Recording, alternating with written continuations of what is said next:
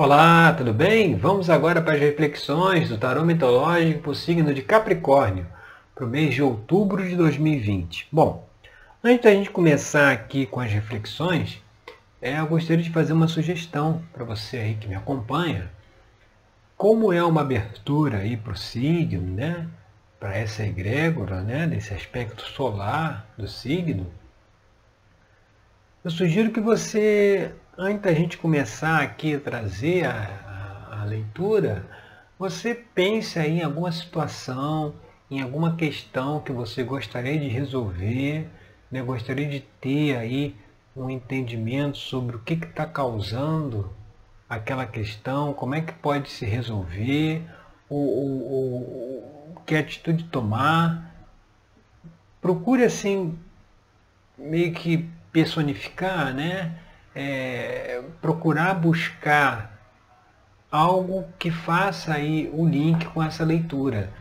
Quando a gente faz o atendimento lá dentro da terapia tarológica, aí a gente já né, consegue, né, na frente da pessoa que está fazendo o trabalho terapêutico, a gente consegue personalizar essa mensagem que vem da, do tarô. Agora, como a gente está fazendo esse trabalho aqui né, mais amplo, né, mais público, então minha sugestão é você pensar em alguma situação e fazer o link aqui no que a gente está colocando.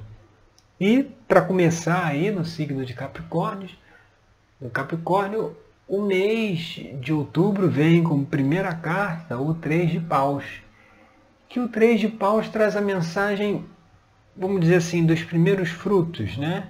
De você ter a primeira recompensa, o primeiro retorno das ideias, né? Talvez uma ideia aí, né? Talvez um, uma, um objetivo, uma proposta, né?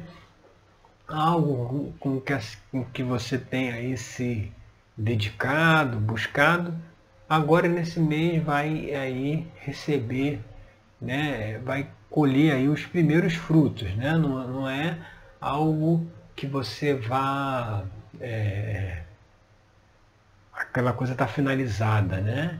É, é, é, a vitória final, vamos dizer assim. Não, é apenas um primeiro reconhecimento né, das ideias, né? Muitas vezes quando a pessoa ela, ela, ela busca um conhecimento, o naipe de pausa é ligado aí ao conhecimento, à espiritualidade também. Então, quando a pessoa busca um conhecimento, busca né, algo novo, né, ela tem, ela chega um momento que o fato de ter adquirido aquele conhecimento traz benefícios, né? A pessoa já consegue ali no seu cotidiano colher benefícios daquele conhecimento que foi adquirido. Então, abre-se aí a oportunidade de se colher, né, das ideias darem fruto, né, benefício daquilo que foi pensado, planejado, né, é, é, como se fossem as ideias indo para o papel, né, as ideias já se realizando na prática. E na posição aqui número 2, né, que é o que está. É, o que, que pode trazer algum bloqueio aí para a situação, né, que pode trazer alguma dificuldade, Vem o seis de ouros, que o seis de ouro fala também nessa questão de reconhecimento, né? mas o reconhecimento voltado à generosidade. Então, muitas vezes, aquela ideia, aquela proposta que deu frutos, né? que está se concretizando, é não, não é, acreditar que não mereça ser recompensado por ela, né? que não mereça é, é, que as pessoas que se beneficiem daquilo sejam, é, sejam gratas e queira lhe recompensar por aquilo, sabe? A gente tem muito ainda dentro de nós essa coisa do não merecimento, né? A gente faz algo que a pessoa outra pessoa enxerga como, como positivo, né? ela acha muito é, é, é, importante, né? ela acha muito significativo e às vezes quer retribuir né, esse nosso ato de generosidade e a gente não aceita, sabe? É preciso aceitar mais aquilo que vem para nós, frutos do nosso trabalho, fruto das nossas ideias, que tudo é, é interação de energia, né? Você não pode ter, ter uma coisa que só tem uma via, né? É uma pessoa que dá e a outra que recebe. E essa pessoa que recebe, ela não dá de volta, né? Para que a pessoa que deu possa também receber, né? A gente tem essa dificuldade de aceitar muitas vezes a gratidão, muitas vezes é, é, é a recompensa, muitas vezes é, o reconhecimento daquelas pessoas que nós tenhamos ajudado. Então, isso é uma questão que precisa se observar. E o que está aparente na questão aí, né, a gente vê aqui a carta da posição 3, que é o pajem de espadas. O pajem né, é o jovem, é aquela, aquela energia fugaz, né, aquela energia muito, muito rápida, né, muito, muito assim, repentina, né? e, e muito também é, inicial, né? muito, muito ainda é, embrionária, vamos dizer assim. O Paz de Espadas, aqui nesse contexto, ele traz a mensagem de talvez é, é de não se preocupar aí com a opinião alheia, né? O que, que os outros, né, vão pensar de mim, né? O que, que os outros estão pensando de mim por eu ter esse reconhecimento, por as pessoas estarem aí me retornando positivamente aquilo que eu possa ter feito, né? Como é que isso aí vai ficar para os outros, né? É, é, é, você vê, o pajem ele está ali nas nuvens, né? Ele está soprando aí no, tarô ele é representado pelo vento do oeste, né? Zéfiro. Então ele está ali soprando que são que palavras ao vento. Então é, é, é, não se preocupar com a opinião alheia, sabe? É aceitar de bom grado aquilo que o universo traz para nós, aquilo que a gente recebe fruto do nosso trabalho, sem se preocupar com qualquer opinião aí que que a pessoa, que outras pessoas possam ter, né? E na base da questão, aí a gente vem aqui para a carta da posição 4, aí vem a carta aqui do dois de ouros, que o dois de ouro fala de mudança, fala de transformação, fala de novas oportunidades e em relação a trabalho, ao dinheiro, né? o naipe de ouros é ligado mais a essa parte material, da terra, né? Então o que está na base aí é realmente aí, seguindo aí nesse raciocínio, uma ideia, né? uma proposta, um, uma filosofia, uma busca de um objetivo que deu frutos, né? que está trazendo aí os primeiros frutos e é algo que está na sua base aí uma questão de trabalho, ou, seja, algo que você faz, alguma habilidade que você expressa, né? E que deve ser reconhecida como tal, sabe? Tem pessoas que, que sabe, quando a pessoa fala assim, poxa, você é muito bom nisso, você devia trabalhar com isso, trabalhar nessa área, né? ganhar dinheiro com isso. E a pessoa diz, não, é, isso é só um hobby, né?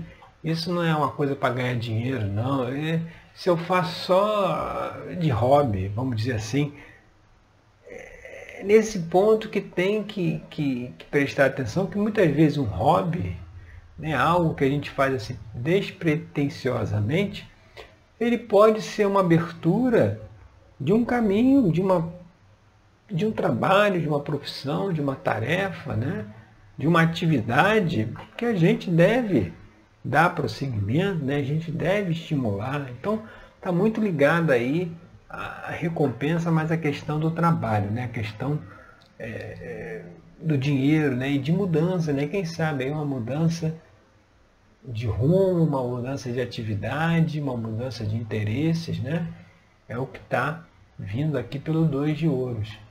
Indo agora para influências do passado aí é interessante que vem justamente o oito de ouros, né? Lá na base está o dois de ouro, o Dédalo, Dédalo está lá na sua oficina, né?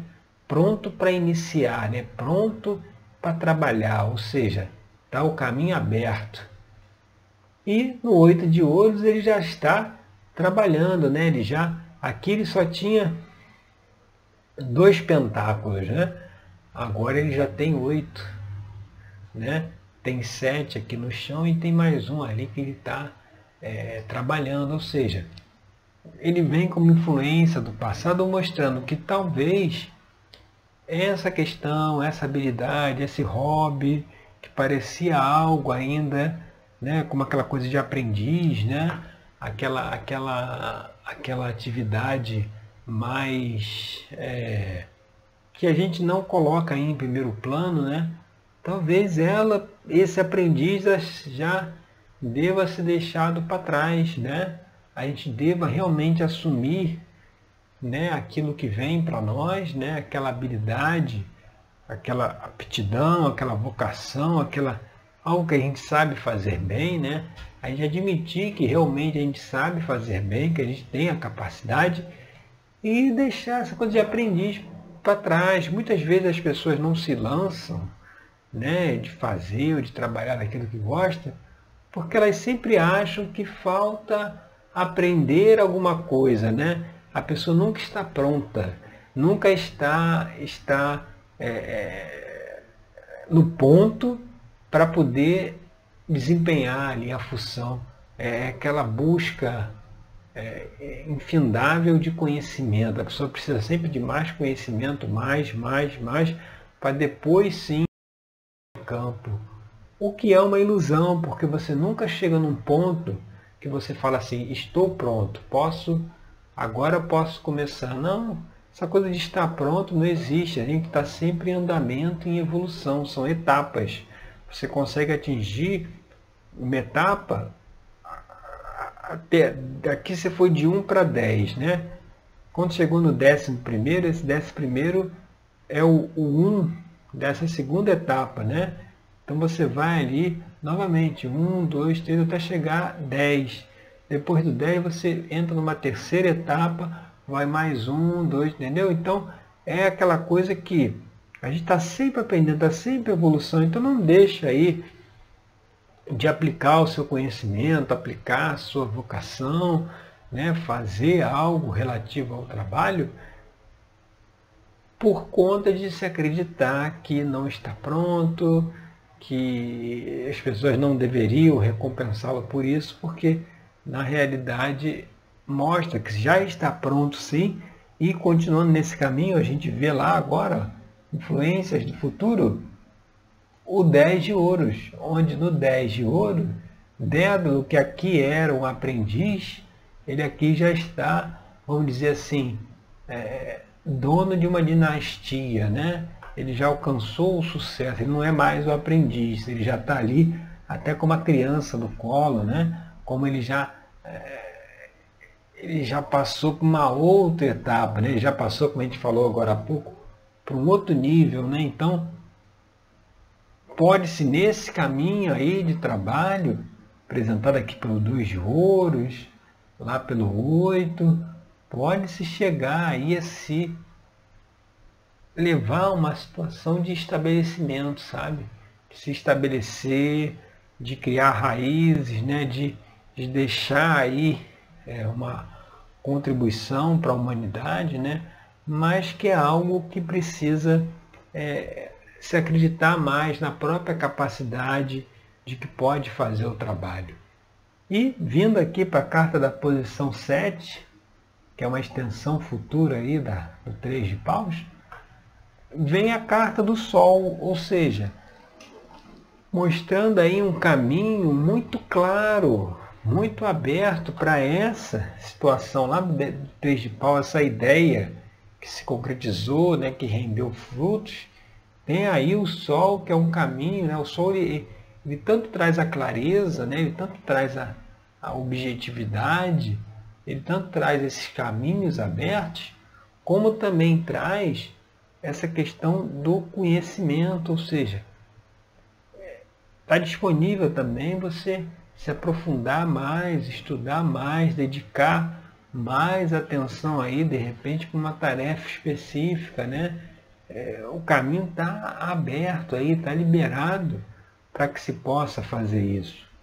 E como influência do ambiente aí externo, né? Como é que está esse ambiente aí? Vem o, o, o sete de ouros, né? O sete de ouros ele fala de oportunidade. É como se o ambiente externo estivesse lhe dando uma oportunidade, né? Você está você tá vendo uma oportunidade de atuação, uma oportunidade de trabalho, uma oportunidade de atividade, de ação.